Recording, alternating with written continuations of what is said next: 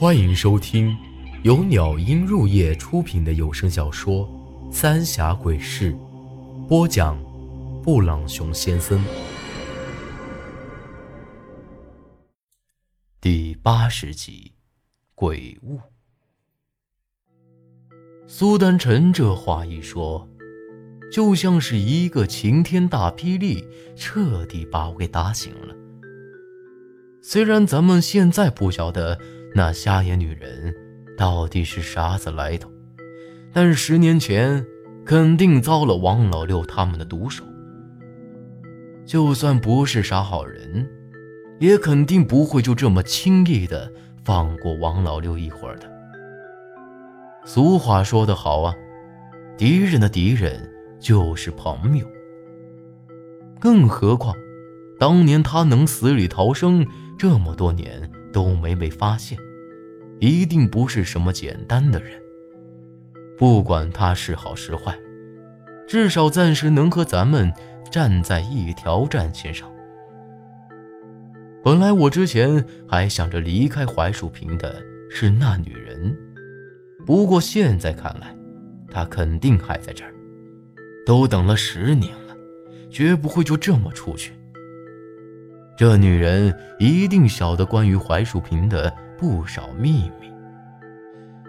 只是这槐树坪虽说方圆几里地都还平坦，可要再往开了说，四周的山也是越来越大，完全都成了深山老林。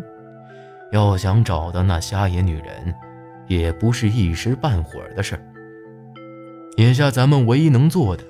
就是盯紧王老六一伙人，不能让那女人先落在了他们手里头。不过，从之前他们的对话中也晓得，他们也没法子找到那女人。这对咱们来说倒是个好消息。这一天，倒也没出什么怪事王老六他们也和往常一样。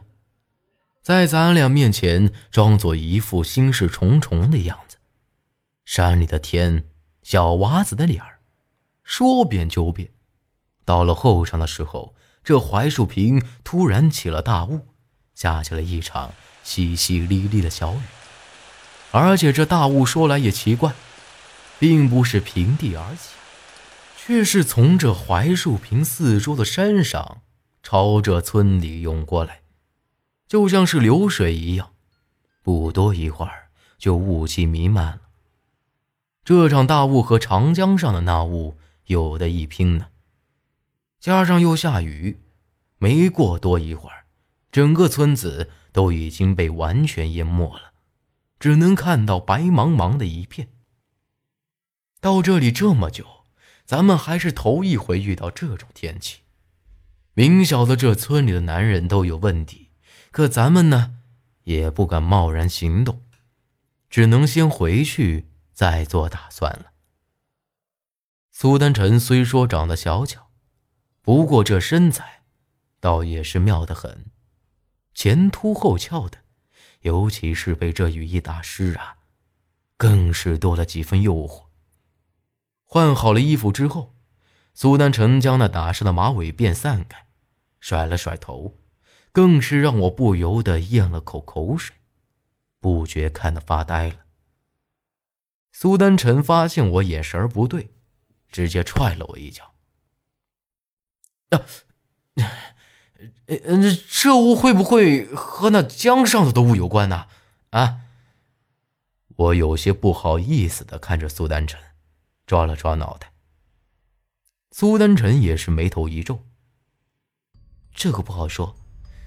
不过我总觉得，这雾好像是有人用了啥法子，才从深山里的大雾都给引到这村里来了。我有些不敢相信的看着苏丹臣。要说操控人、操纵死尸，我还觉得不奇怪，这雾气居然也能被人操纵不成？糟了，王老六！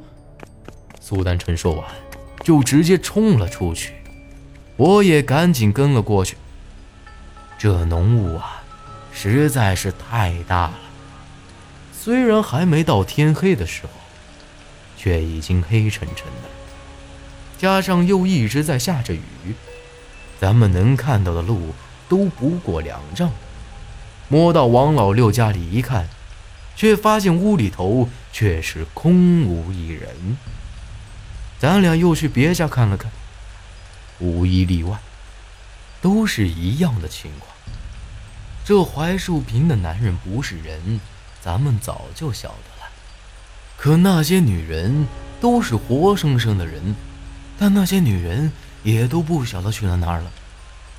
虽说咱们离这些人家有点远，但要是被王老六他们给弄死了，咱们也一定能够听到喊叫声的。怪就怪在，咱们是一点动静都没听着啊。就这么一会儿的功夫，这些人居然像是突然蒸发了一样，整个槐树坪除了这下雨的声音，再听不到任何一丝的响动。这村里就像是从来都没人住过。之前在巫山的时候，林子里也遇到了大雾，但那会儿我明显感觉到一股阴寒之气包裹着我的全身。可现在，居然一丝的阴寒之气都感觉不到。这些人都去哪儿了？我紧张地看着苏丹晨，但这会儿，苏丹晨却皱起眉头，让我莫作声，像是听到了啥子动静一样。仔细一听，却隐隐约约地听到了一阵轻微的呼吸声。这声音。貌似就在咱们周围，可无论咋样，就是看不到人。但马上又消失，听不到了，只剩下淅淅沥沥下雨的声音。不过我能确定的是，刚才这阵呼吸的声音，绝对不可能是人的声音，倒像是啥子动物发出来的。咱先回去，等这雾散了再说。苏丹沉默了几根针。在手里头，我也将捞尸索拿在手里，紧张的看着四周。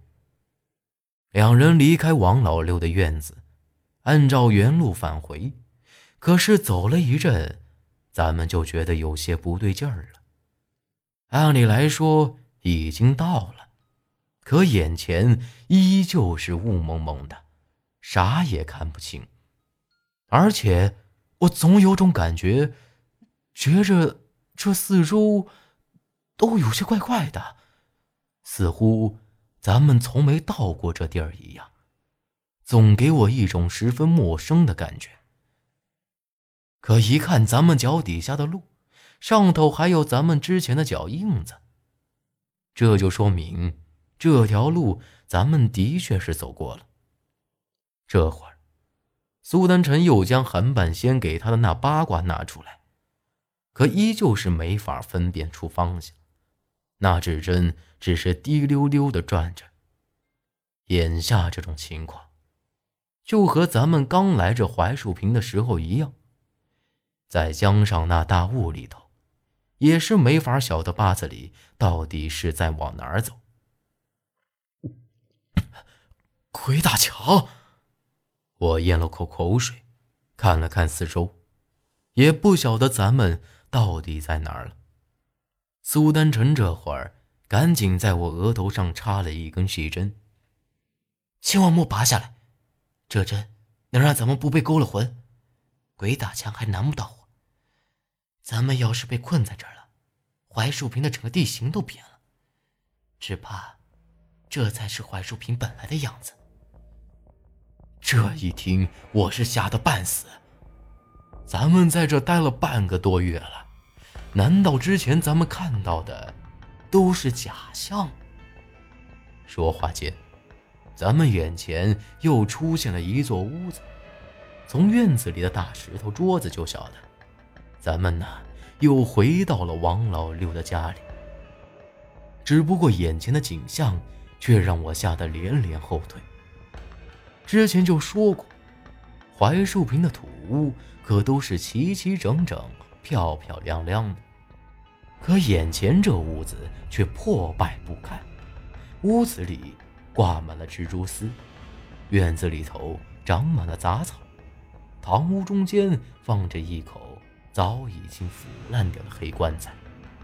只不过那里头却没有看到尸骨，只有一口空管。本集内容结束，请您关注下集内容。我是布朗熊先生，咱们下集再见。